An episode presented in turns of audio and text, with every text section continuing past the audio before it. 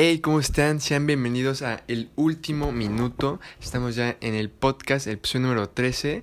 Y pues hay bastantes cosas de las cuales hablar y sobre todo en la MLB.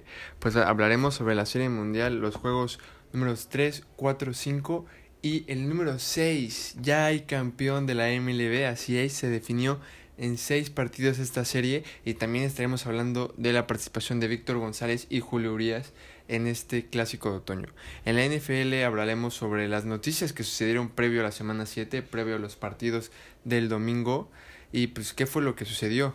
Hablaremos también los resultados de esta semana 7, los equipos que siguen imbatibles, quién sigue con paso perfecto y los partidos destacados, además también de como ya es costumbre las mejores actuaciones de, de la semana, el coreback, el receptor, etc. También hablaremos sobre el, un análisis sobre el Monday Night. Los Rams en contra de los Bears se enfrentaron. ¿Quién habrá salido con la victoria o cómo se desarrolló este juego? Y hablaremos sobre el Thursday Night del día de mañana, la semana 8, que son los Falcons en contra de los Panthers. Y por último, bueno, no, no por último, en el fútbol analizaremos eh, pues lo sucedido este fin de semana en Europa y que quiero poner un poco más de énfasis en los partidos de Champions del día de ayer y hoy. Y esto porque pues en la MLB y NFL vamos a llevar bastante tiempo por lo que no creo que se alargue bastante el episodio y sea tan pesado este de escuchar. Y por último la Fórmula 1 que Lewis Hamilton consiguió un récord bastante especial y hablaremos también sobre la actividad del Checo Pérez en el Gran Premio de Portugal. Y pues bueno, dicho esto, también les quería compartir que pues estoy subiendo este episodio el día miércoles porque pues ayer tuve un poco de problemas, también un poco eh, por el clima que hay aquí en el lugar donde vivo, se cortó el internet, no hubo, pero pues ya estoy aquí grabando el episodio número 13 sin falta y esperemos primero Dios se pueda grabar el episodio 14 sin problemas el día viernes. Y pues bueno, dicho todo esto, comenzamos. Y pues bueno, damos inicio a la serie mundial, los Dodgers en contra de los Rayos de Tampa Bay. Se jugaba el juego número 3 de la serie, recordemos que la serie está empatada a 1 y el viernes 23 de octubre se jugó este tercer juego. Los Dodgers se hicieron presente en el marcador con mucha autoridad en las primeras cuatro entradas, en donde sumaron 5 carreras y solo les hizo falta una más para llevarse el partido con resultado final de 6-2 para recuperar la ventaja en la serie que habían perdido y ponerla 2 a 1 a su favor. La labor de Walker Buehler en el montículo fue impecable por parte de los Dodgers y apagó el bateo de los Rays para que solo hicieran tres, para que solo conectaran tres hits y una carrera en seis entradas completas. Además de que consiguió 10 ponches y se llevó la victoria del partido. Increíble actuación de Walker Buehler y los Dodgers pues se ponían con la ventaja de cara a esta serie mundial y se ponían a solo dos juegos de ese ansiado título. Y pues bueno, en el juego número 4 el sábado 24 de octubre, uno de los más cardíacos y e impresionantes, en verdad, un grandísimo juego que nos regalaron ambos equipos. Liderando a los Dodgers el clásico otoño, entraron en este partido con la misión de ponerse un juego del título. Y pues ambos equipos, como les digo, nos regalaron un auténtico juegazo, en verdad. Fue un partido digno de serie mundial y que quedará recordado por mucho, mucho tiempo. El único inning en el que ambos equipos se fueron en cero fue en la segunda entrada. Y pues bueno, los Dodgers comenzaron ganando 2-0 y así se fueron hasta la tercera entrada con el marcador a su favor 2 a 0 y fue hasta la cuarta entrada cortesía de Randy Arozarena que se voló la barda para poner para recortar la distancia de los Rays y poner la pizarra 2 a 1. Pero en el quinto inning, Max Monsi conectó pues un sencillo productor de una carrera para que se siguieran adelante los Dodgers, aunque los Rays no lo dejaron ahí y también Hunter Renfro pues mandó a dormir la pelota del otro lado de la barda para que el marcador estuviera 3 a 2 en la quinta entrada. Y para abrir la sexta, los Dodgers añadieron otra carrera más a su a su marcador. Entonces ya iban ganando 4 a 2 con dos carreras de ventaja, pero los Rays seguían seguían con esas ganas de aumentar este aumentar de ellos su ventaja y poder poder ellos hacerse del marcador, poder tener la el, marcador a su favor y sobre todo llevarse la victoria de este partido para que pudieran empatar la serie 2 a 2. Y así fue como Brandon Lau, pues con un cuadrangular, un batazo increíblemente bien conectado por parte de este jugador Brandon Lau de los Rays, hizo que Choi y Randy Arozarena, que estaban en las bases, entraran para que fuera así un home run productor de tres carreras en total. Y fue así como los Rays le dieron la vuelta al partido 5 a 4. Pero los Dodgers no se quedaron con los brazos cruzados y en el séptimo inning agregaron dos carreras más a el marcador. Y pues increíblemente era un juego de ida y vuelta, un juego en el cual nos estaban regalando un grandísimo partido y ya iban 6 a 5 a favor de los de los Dodgers. Pero en esa misma entrada, en la séptima, Kevin Kiermaier también con otro home run puso el empate en la pizarra para que hubiera un juego nuevo y el partido ya iba 7 a 7. Quedaban tan solo dos entradas y esto seguía sin definirse cuando de repente, en la octava entrada, Corey Seager llegó a pegar un sencillo al jardín, al jardín izquierdo para que Chris Taylor anotara y ya tuvieran la ventaja en el partido. En esta misma entrada, los Rays no pudieron hacer nada, por lo que los Dodgers entraban a la séptima con una ventaja de una carrera, 7 a 6 iban ganando. En esa misma novena entrada, los Dodgers no pudieron hacer nada en su turno al bat y solo quedaban 3 outs para la victoria se encontraban a tres outs de poder ponerse 3-1 arriba en la serie y aspirar a ya ganar ese título en un quinto juego. Y fue así como entramos a la novena baja con el marcador 7 a 6 a favor de los Dodgers, ya con dos outs en el, en el marcador. Kaylee Jensen entró a cerrar el partido, tenía dos outs, había permitido un hit y una base por bola porque había dos jugadores en las bases, en primera y en segunda, cuando entró Brett Phillips como bateador emergente, que pues por cierto Brett Phillips llevaba sin pegar un hit, llevaba sin pegar hit en un mes y en, la, en toda la postemporada había tenido solo dos turnos al bat, de lo cual no había hecho absolutamente nada.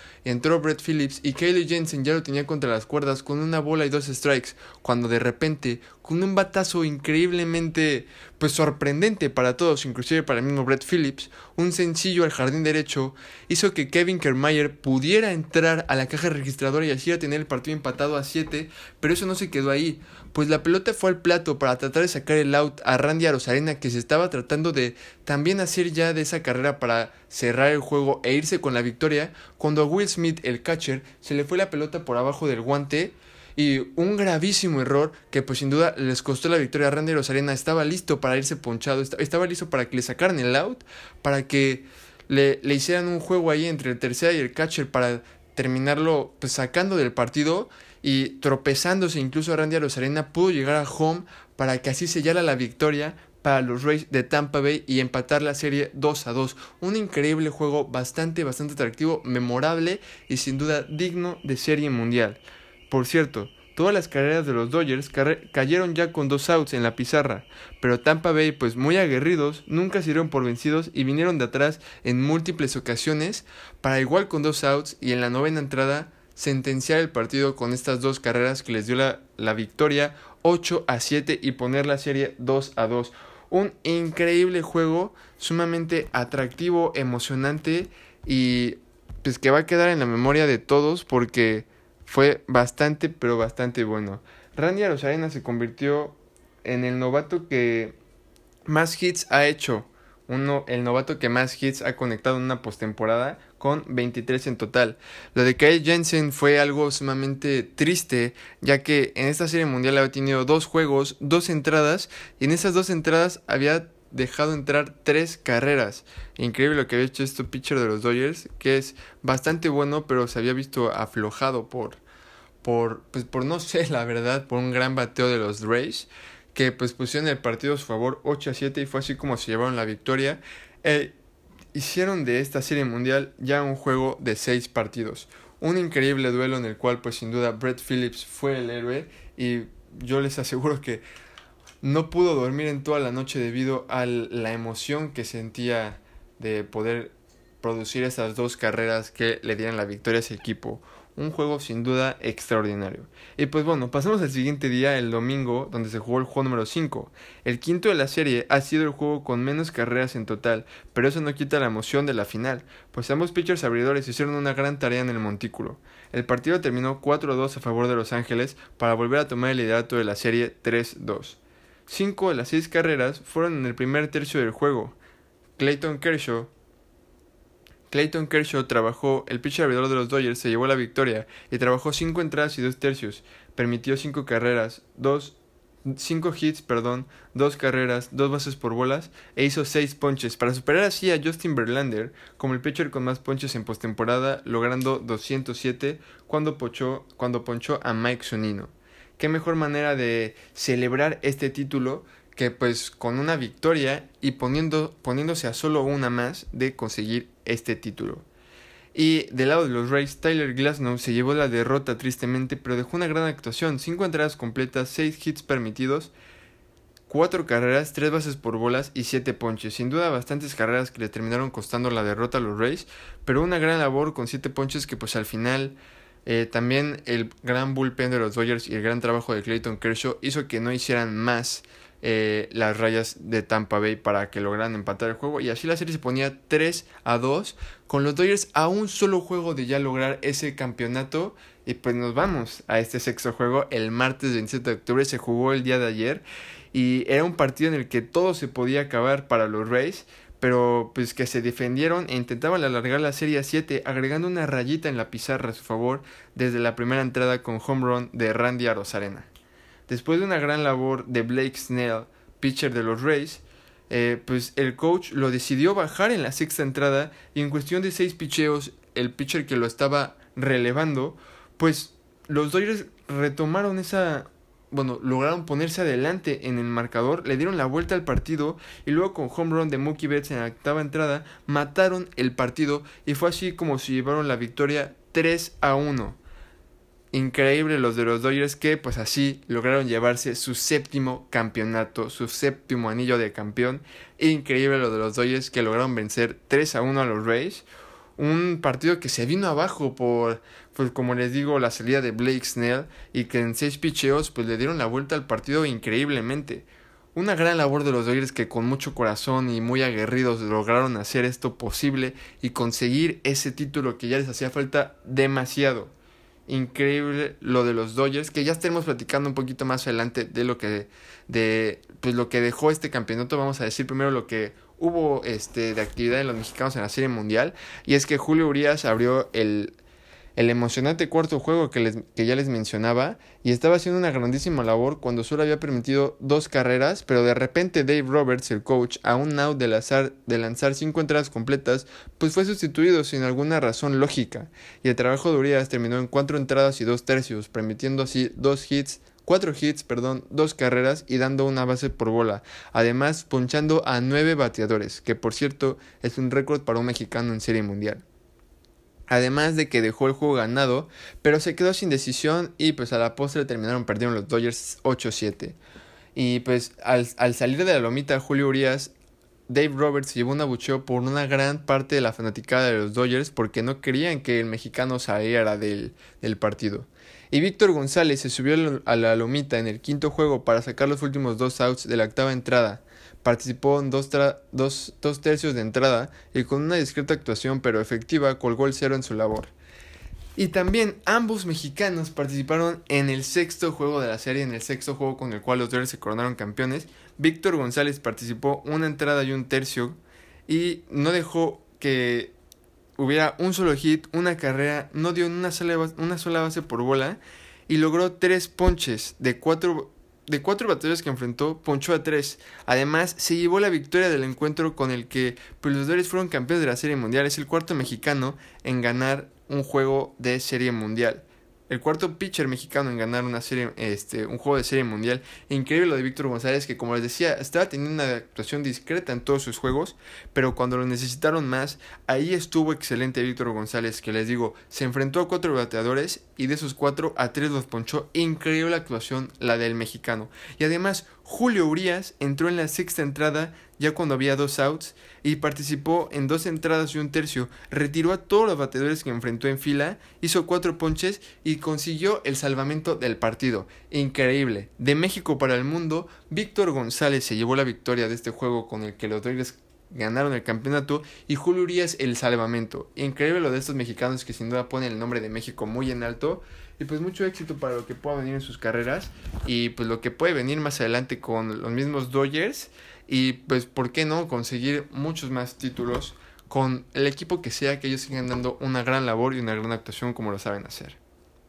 Y pues bueno, vamos a hablar sobre los Dodgers campeones, que pues el día de ayer terminaron 32 años de sequía en los Dodgers, luego de 12 títulos divisionales, 8 por cierto de forma consecutiva, y 3 títulos de Liga Nacional estos 32 años, los Ángeles Dodgers consiguieron su séptimo anillo de campeón en su historia. Increíble lo que hicieron y pues así lograron darle fin a más de 3 décadas sin una serie mundial. Increíble los de los Dodgers, imagínense que desde 1988 los Dodgers no conseguían hacerse de un título. El MVP fue Corey Seager, que en toda la postemporada produjo 20 carreras. Es el segundo jugador que más carreras ha producido en una postemporada y se unió así al selecto grupo de jugadores que obtienen el jugador más valioso en un clásico de otoño. Fue un día histórico para los fanáticos angelinos que sufrieron bastante y no solo en esta serie, sino en años anteriores como les decíamos, ya había, como les decía, ya había llegado a, a, dos finales, las cuales las dos pues las había perdido contra los Red Sox y contra los Astros, pero que al fin hoy todo ese trabajo y todo ese sacrificio dio sus frutos. Se lograron llevar la serie 4 a 2. Tan solo cuatro de las últimas 20 finales Tan solo de las últimas 20 finales jugadas en los últimos, pues claro, 20 años, habían terminado en 6 juegos. Increíble, cuatro contando esta final. Y pues bastante, bastante bueno para los Dodgers este título que ya les hacía falta bastante. Eh, Dave Roberts que había hecho un... Eh, había sido bastante cuestionado, pero pues al fin ya pudo hacerse ese título. También Clayton Kershaw que se puso a sacar la espina. Kelly Jensen que también eh, ese doloroso pues actuación que había tenido en la serie mundial, pero que sin duda con los Dodgers había sido valiosísimo. Y pues bueno, pues parte de los Rays no queda más que decir que tuvieron una magnífica actuación y deberán seguir trabajando para llevar el título a sus vitrinas en pues, los años que vienen. Sin duda dieron una gran labor y sorprendieron también a bastantes al llegar al clásico de otoño y pues dándole una seria pelea a los Dodgers, pero que a fin de cuentas los Dodgers terminaron siendo claros vencedores, una temporada atípica, irregular, con tan solo 60 juegos, pero pues que sin duda se vieron bastante, bastante bien ambos equipos y los Rays, pues mis respetos por todo lo que hicieron. Y también es un proyecto a futuro que puede dar también bastantes frutos y por qué no también un título de serie mundial. Y como les decía, de México para el mundo, Julio Urias y Víctor González hicieron historia y con ello dos eh, y con ellos dos, perdón, Julio Urias y Víctor González ya son 14 mexicanos en total los que han levantado un título de serie mundial. Eh, todos en total son los siguientes: Horacio Piña, Enrique Romo, Fernando Valenzuela, Aurelio López, Jorge Horta, Erubiel Durazo, Benjamín Gil, Alfredo, Alfredo Aceves, Ramiro Peña, Sergio Romo, Jaime García, Fernando Salas y ahora Julio Urias y Víctor González se unen a esta lista de mexicanos que han sido campeones de una serie mundial increíble lo conseguido por estos mexicanos que sin duda son históricos y con muchísimo futuro. Felicidades a los Dodgers, felicidades a los Rays también por una magnífica labor en esta serie mundial. Y pues damos así como concluida la temporada de MLB, como les decía, una temporada irregular, una temporada con menos juegos de los cuales se juega una temporada eh, normal, pero pues que sin duda terminó bien, terminó con unos Dodgers que rompieron una sequía de bastantes, bastantes años, pero no nos queda nada más que agradecer esta temporada de MLB y esperar a que llegue la siguiente, que todavía falta bastante y tendremos que esperar a ver cómo se ajusta el calendario. Pero pues esto fue todo en la MLB. Seguimos dando noticias sobre lo que pueda suceder después, lo que pueda este, estar pasando en el mundo del béisbol. Pero hasta aquí este episodio sobre MLB y pues vamos ya a comentar sobre lo demás, sobre la NFL, el fútbol, etcétera. Pero pues hasta aquí este episodio de béisbol y pues nada queda más que decir que muchas gracias por esta increíble temporada de MLB y pues vamos ahora a lo siguiente que es el fútbol americano. Y pues bueno, comenzamos a los emparrillados con, como les decía, los previos a la semana 7, lo que sucedió antes de que se jugaran pues los juegos del domingo. Y es que Antonio Brown, luego de los rumores que lo ponían en el equipo de Seattle, se cayeron cuando el viernes se confirmó su llegada al equipo de los Bucaneros con un contrato por un año. Así que, pues, el receptor Antonio Brown se une a las filas de Tampa Bay para poder formar, eh, pues, ¿por qué no una buena mancuerna con Tom Brady que podría ser bastante peligrosa para toda la NFL?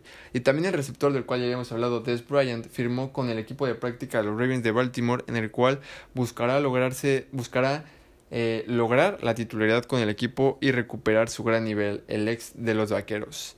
Y pasamos a la siguiente que es Daniel Jones, Saquon Barkley y más jugadores de la plantilla de Nueva York de los Giants podrían ser sancionados. Y esto debido a que rompieron los protocolos de COVID al ser captados en un club de anoche el pasado viernes.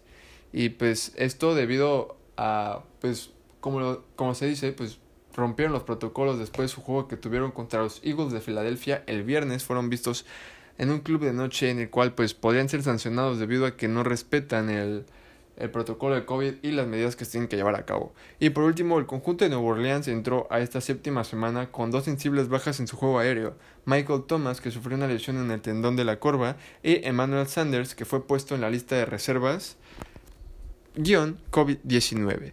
Y pues esto era lo que sucedía antes de todo, eh, antes de esta semana 7, de la cual pues comenzaremos a hablar ahorita los resultados. En el Sunday hablaremos primero, ya sabemos, sobre eh, los equipos ganadores. Ya después iremos analizando los mejores encuentros. Eh, los Cardinals vencieron a los Seahawks, ya estaremos hablando un poquito más adelante de eso. Los Leones de Detroit se impusieron ante los Falcons. Los Santos, a pesar de sus bajas, lograron sacar la victoria en Carolina contra las Panteras el equipo de Washington venció de forma aplastante a los Vaqueros de Dallas, que por cierto Andy Dalton sufrió una conmoción después de un duro golpe. Salió por su propio pie, este, por fortuna, pero sin duda fue un golpe bastante, bastante grave, el cual pues eh, tuvo que venir al debut de Ben DiNucci eh, para los Cowboys, que pues no pudo hacer gran cosa, pero pues lo sorprendente de este partido fue la conmoción de Andy Dalton, que pues sabemos es el coreback suplente, entró después de la lesión de Dak Prescott, pero pues que ahora el, el equipo de Dallas se ve en problemas ya que no contará por varias semanas con su coreback Andy Dalton, que como les digo sufrió un duro golpe eh, casco con casco y pues estará fuera varias semanas. Eh, esperemos que no sea tan grave, pero que pueda recuperarse lo más pronto posible porque sin duda hará falta en el equipo de Dallas. El equipo de los Bucaneros venció a los Raiders, los Chiefs se impusieron ante los Broncos. En el duelo de invictos Steelers contra Titans salió vencedor el equipo de Pittsburgh, los Browns vencieron a los Bengals, Bills se llevó la victoria en contra de los Jets, los Packers regresaron a la senda del triunfo venciendo a los Texans, los 49ers aplastaron también a los Pats y por último los Chargers se impusieron ante los Jaguars de Jacksonville. Ya hablaremos un poquito más sobre los eh, partidos más relevantes, pero primero vamos a hablar sobre un análisis de Monday Night que se jugó pues justamente el día lunes. Los Osos de Chicago contra los Rams. Y fue un juego algo flojo de lunes por la noche, en el cual los Rams se llevaron la victoria contra unos Osos que marchaban primeros de su división. El partido terminó 24 días, en donde los Rams se mantuvieron presentes durante todo el encuentro, pero los Osos estuvieron dormidos y fue hasta el último cuarto donde trataron de despertar, pero fue insuficiente y sufrieron su segundo descalabro de la temporada. Sin duda, un sorprendente resultado, pero es lo que hace que este deporte y todos pues sean impredecibles. No podemos saber lo que va a suceder y pues los osos llegaban de... Bueno, los osos habían vencido a los bucaneros y pues esta semana perdieron contra los Rams que habían perdido contra los 49ers. Un eh, pues es lo, lo, bonito del deporte, ¿no? Que sin duda cualquiera le puede hacer competencia a otro equipo y pues que nunca sabremos con certeza quién es el que podrá ganar. Los Rams siguen escalando posiciones y los Bears a mejorar en ser constantes y determinantes en sus siguientes juegos.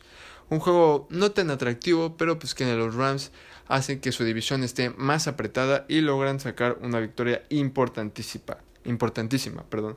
Y vamos a hablar ahorita sobre los equipos invictos, los equipos que llegaban a esta semana 7 como invictos, que eran los Seahawks, los Titans y los aceleros de Pittsburgh. Y pues bueno, en uno de los partidos más esperados de la semana, que era un juego correspondiente a la semana 4, Pittsburgh en contra de Tennessee dieron un espectáculo en donde los aceleros dejaron en claro el gran equipo que son y se llevaron la victoria por 3 puntos, rompiendo así el invicto de los Titans y Pittsburgh logrando alargar su racha ganadora poniéndose con récord de 6-0 por segunda vez en su historia y van sin duda con plan demoledor. El partido terminó 27-24, 3 puntos tan solo de diferencia, el cual pues el partido pudo ser llevado a la largue, pudo haber sido llevado a un tiempo extra, pero lastimosamente el pateador de los Titans, Goskowski, erró su sexto gol de campo de la temporada y pues evitó que su equipo lograra llevar el juego a una larga en el cual pudieran conseguir un, este, una victoria. No logró empatar cuando el juego ya estaba en ceros. Y pues así como Goskowski es uno de los peores pateadores en esta temporada de la NFL, lleva un, eh, una efectividad del 63%, ha hecho apenas 10 de los 16 que ha tenido oportunidad Goskowski y pues sin duda este le costó bastante al equipo de Tennessee que pierde su invicto pero pues que sigue con un, un, gran plan de juego y pues que sin duda los acereros de Pittsburgh jugaron mejor y se vieron, se vieron como favoritos y así fue como se, se terminó en el resultado. Y pues pasamos al Sunday Night, en el cual el otro invicto, los Seahawks, se enfrentaban a Arizona en un duelo divisional bastante emocionante. El juego se fue hasta prórroga y ganaron los Cardinals con un gol de campo de Zane González, luego de que había fallado ya uno en el mismo tiempo extra, pero lograron arrebatarle el invicto a y les ganaron 37 a 34.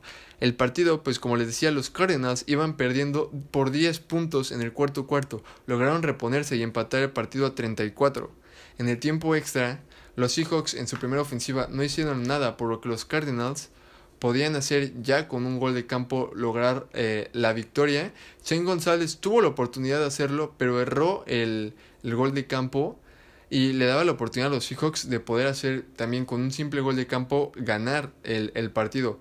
Y con eh, la línea ofensiva dirigida por Russell Wilson sufrió una intercepción por parte de los Cardinals que pues a la postre llevaron más lejos el balón para que Zane González tuviera una gran posición de campo y hacer así el gol de campo ganador con el cual se salían con la, con la victoria 37 a 34. Unos Seahawks que se vieron bastante flojos en la defensiva, bastante vulnerables. Y un Russell Wilson que no tuvo su mejor noche, pero que pues también lo puedo ocupar para aprender. Y no hay nada de qué preocuparse. Su primera derrota en 7 semanas. En seis, su primera derrota en 6 juegos. Y pues yo creo que sin duda siguen siendo bastante favoritos en la NFC. Vamos a pasar a los partidos destacados y es que los Lions eh, primero se llevaron la victoria en contra de los Falcons con un pues un gol de campo, un perdón, un touchdown de ya últimos minutos en el cual eh, pues los Falcons lograron em, este irse con la victoria en el cuarto cuarto ya pocos minutos del final, pero que los Leones de Detroit les arrebataron esa victoria los Falcons soñaban con ya tener dos victorias en la temporada, pero los Leones se impusieron eh, venciendo 23 a 22 los Falcons a pesar de que habían hecho su touchdown y lograron una conversión, pues los Leones de Detroit le arrebataron la victoria 23 a 22. Los vaqueros se vieron sumamente aplastados por un equipo de Washington que también no, no es tan favorito, no es favorito, sin duda alguna, pero que vencieron eh, de forma aplastante 25 a 3 a los vaqueros. Los Bucaneros en contra de los Raiders eh, aplastaron 45 a 20.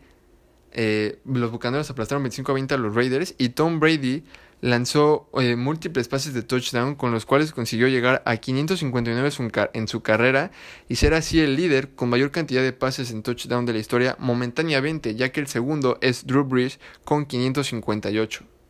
el partido de los Browns contra los Bengals también se decidió hasta el final, pues los Browns sacaron, lograron sacar la ventaja de tres puntos y pues imponerse así ante unos Bengals que siguen sin retomar ese camino de la victoria y pues no han podido eh, tener esa, esas victorias que quisieran junto a John Burrow que ha mostrado un gran corazón y pues ha liderado bastante bien a los, a los Bengals que también ya estaremos hablando un poquito más adelante sobre eh, este equipo, específicamente sobre Joe Burrow.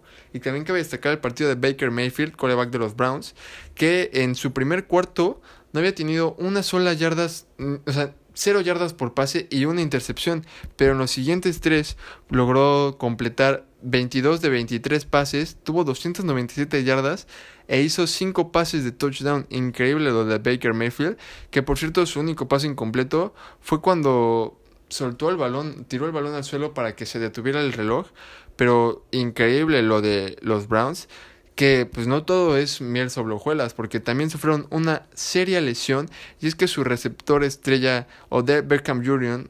Odell Beckham Jr. se rompió el ligamento cruzado anterior y estará fuera durante toda la temporada. Una sensible baja para los Browns que sin duda lo van a extrañar bastante y pues pero todavía tienen armas para que los Browns sigan cosechando victorias, pero sin duda bastante bastante feo lo sucedido por Odell Beckham Jr. en esta semana 7. Los Pats vencieron, los Pats perdieron, perdón, 33-6 ante, 36 ante los 49ers y es la primera vez desde el 2002 que los Patriots tienen una racha de tres derrotas consecutivas. Crisis en Nueva Inglaterra, pues parece ser que sí, van con récord de eh, 3-3, si no me equivoco pero que pues sin duda han estado 2-4, perdón, su récord es de 2 ganados y 4 perdidos y sentaron a Cam Newton en el cuarto cuarto Bill Belichick debido a pues el mal partido que estaba teniendo este coreback que también ya diremos a continuación eh, el partido que tuvo. Y por último los Bills consiguieron hilar su eh, bueno conseguir una victoria más después de las dos derrotas consecutivas que habían sufrido pero lo curioso es que no lograron un solo touchdown. Todos los puntos vinieron eh, cortesía de su pateador Tyler Bass, que tuvo 8 intentos, pero de por sí solo pudo completar 6, aunque les fue suficiente para lograr imponerse entre los Jets 18-10, que por cierto iban ganando el juego 10-0, pero pues los Bills lograron, eh, pues no, no, de forma tan certera, pero pues lograron llevarse la victoria para eh, sacudirse esas dos derrotas que tenían. Y pues bueno, vamos a pasar a ya los, las mejores actuaciones de este fin de semana en la NFL, de esta semana número 7. Y es que, vamos primero con el mejor coreback de la semana. Y este es Kyler Murray, que a mi parecer fue el de mejor desempeño. Logró 34 de 48 pases, tuvo un 71% de efectividad, logró 360 yardas, eh, la, el cuarto mejor en este rubro. Tuvo 3 pases de touchdown, una intercepción, 0 capturas y un touchdown terrestre. Así, Kyler Murray se convirtió en el primer jugador en la historia de, la NFL con al menos 6 pases de touchdown y 6 touchdowns por tierra en los primeros 7 juegos, además de que expone a su equipo con récord de 5 ganados y 2 perdidos y le arrebataron el invicto a los Seahawks que parecían invencibles, pero sin duda dejó en claro las debilidades que tiene esta defensa de Seattle. Increíble hecho por el quarterback joven Kyler Murray, que tuvo una excelente actuación y es por eso que está en este eh, podio de mejor coreback de la semana. El mejor coreback que lastimosamente perdió su equipo fue Joe Burrow, como les comentaba que con bastante corazón Joe Burrow eh, pues logró hacer 35 de 47 pases, tuvo 74% de efectividad, logró 406 yardas, el mejor en esta área. Tan solo en dos de los siete juegos que ha jugado no ha rebasado las 300 yardas, increíble lo de Joe Burrow. Tuvo tres pases de touchdown, el coreback que más pases realizó de touchdown de los que perdieron. Tuvo una intercepción, cuatro capturas y un touchdown terrestre. Increíble de Joe Burrow, que les digo, bastante aguerrido y con muchas ganas de sobresalir, de lograr victorias, pero que sin duda su defensa le está jugando chueco y no han podido conseguir más de una victoria en esta temporada. El peor coreback de la semana, el que tuvo el desempeño más bajo y que sin duda tiene bastante por mejorar, fue Cam Newton, que tuvo 9 de 15 pases completos. Fue el quarterback que menos pases lanzó. Eh, tuvo un 60% de efectividad, 98 yardas apenas logró, el peor de toda esta semana. Cero pases de touchdown, fue uno de los 7 quarterbacks que no logró hacer un paso a las diagonales. Tres intercepciones, fue eh, pues uno de los tres este, corebacks que lanzaron tres intercepciones en esta semana y sufrió una captura Cam Newton que pues como les decía lo mandaron a sentar en el cuarto cuarto pero que los tres que jugó los hizo de manera pues bastante bastante mala.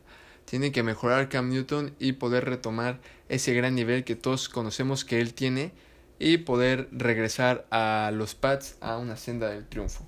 Y pues vamos a pasar al mejor desempeño como el corredor y que sin duda es Jeffrey Wilson de los 49ers que logró 112 yardas en 17 acarreos promediando 6.6 por acarreo y además de que logró 3 touchdowns.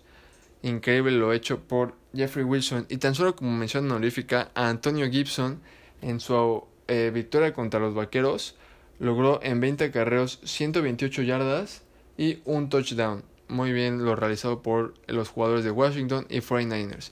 En los receptores, el mejor fue sin duda alguna Tyler Lockett, aunque lastimosamente su equipo perdió.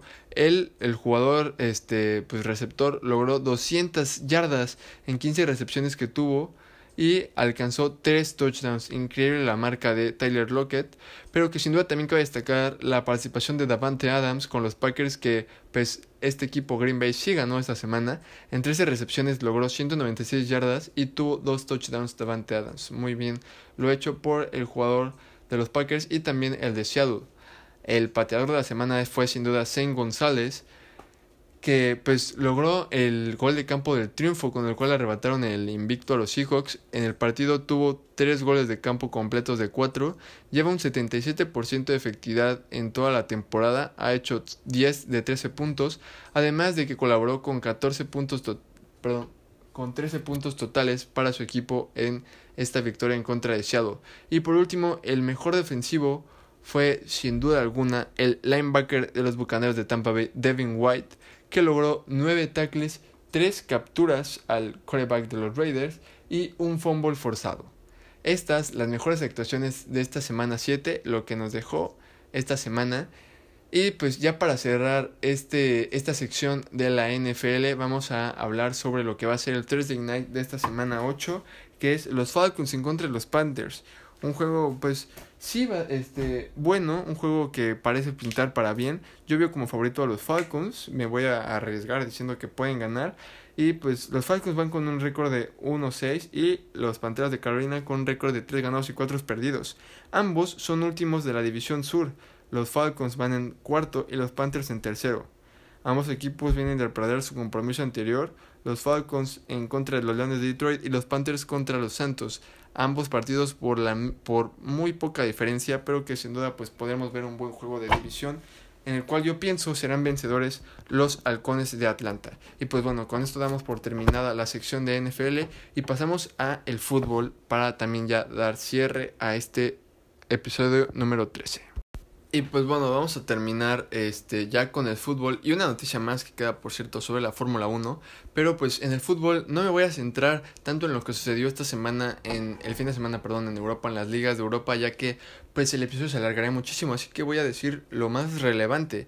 Y entre ellos está que el Ajax goleó a domicilio en la Eredivisie la Liga de Holanda, al Venlo con marcador de 13 a 0, un aplastante marcador en el cual pues el equipo local no metió ni las manos, no tuvo un solo tiro a puerta, mientras que el club de Ámsterdam hizo 23. Edson Álvarez jugó los últimos 20 minutos del encuentro.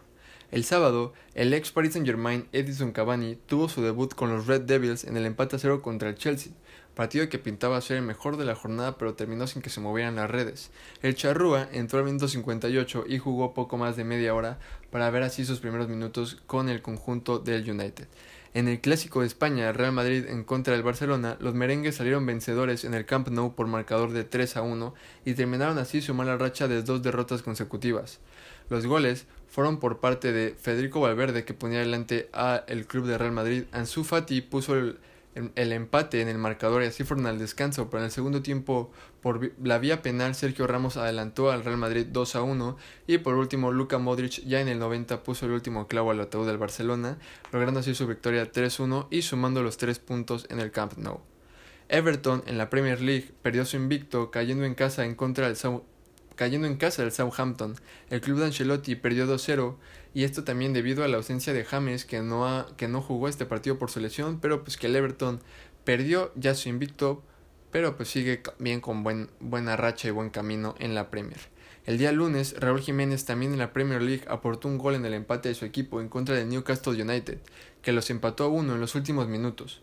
Cuatro, de los cuatro goles ha hecho en seis partidos Raúl Jiménez, Increíble la actuación del mexicano que también eh, pues en la Premier League los Wolves han anotado 6 goles y de esos 6, 4 han sido cortesía del mexicano. Increíble lo de Raúl, que sigue haciendo muy bien como 9 del equipo de Wolverhampton.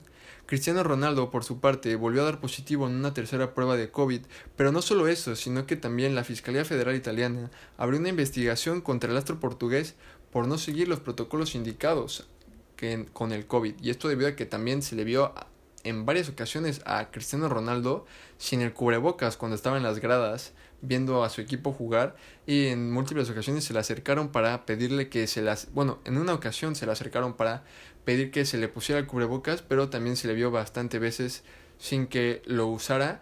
Y pues también eh, por esta razón la Fiscalía Federal Italiana eh, está analizando este caso de Cristiano Ronaldo que pues debido a esto también se perdió su compromiso eh, con la Juve en la Serie A y en la Champions.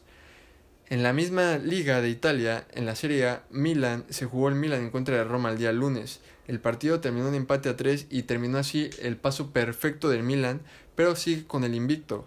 La Roma lo empató, eh, bueno, el Milan siempre tuvo la ventaja en el marcador, se puso 1 a 0 y le empató la Roma, luego se ponía 2 a 1 y empató y también cuando iba el partido 3 a 2 a favor del Milan, la Roma empató el juego ya en los últimos minutos para poner así pues eh, freno a el gran paso que llevaba el Milan en la Serie A. Y por último, José María Bartomeu renunció a la presidencia del Barcelona y dejó así la directiva del club catalán luego de todos los problemas interinos que se tuvo con diversos jugadores, entre ellos también los contratos de renovación con Marc-André Ter Stegen, Frankie de Jong, Gerard Piqué y pues el más mencionado Lionel Messi que estuvo a nada de irse de este club por eh, pues justamente la directiva y la presidencia del Barcelona, la cual era dirigida por José María Bartomeu, pero que sin duda ya no habrá estos problemas y pues renunció a la directiva del, a la presidencia del Barcelona.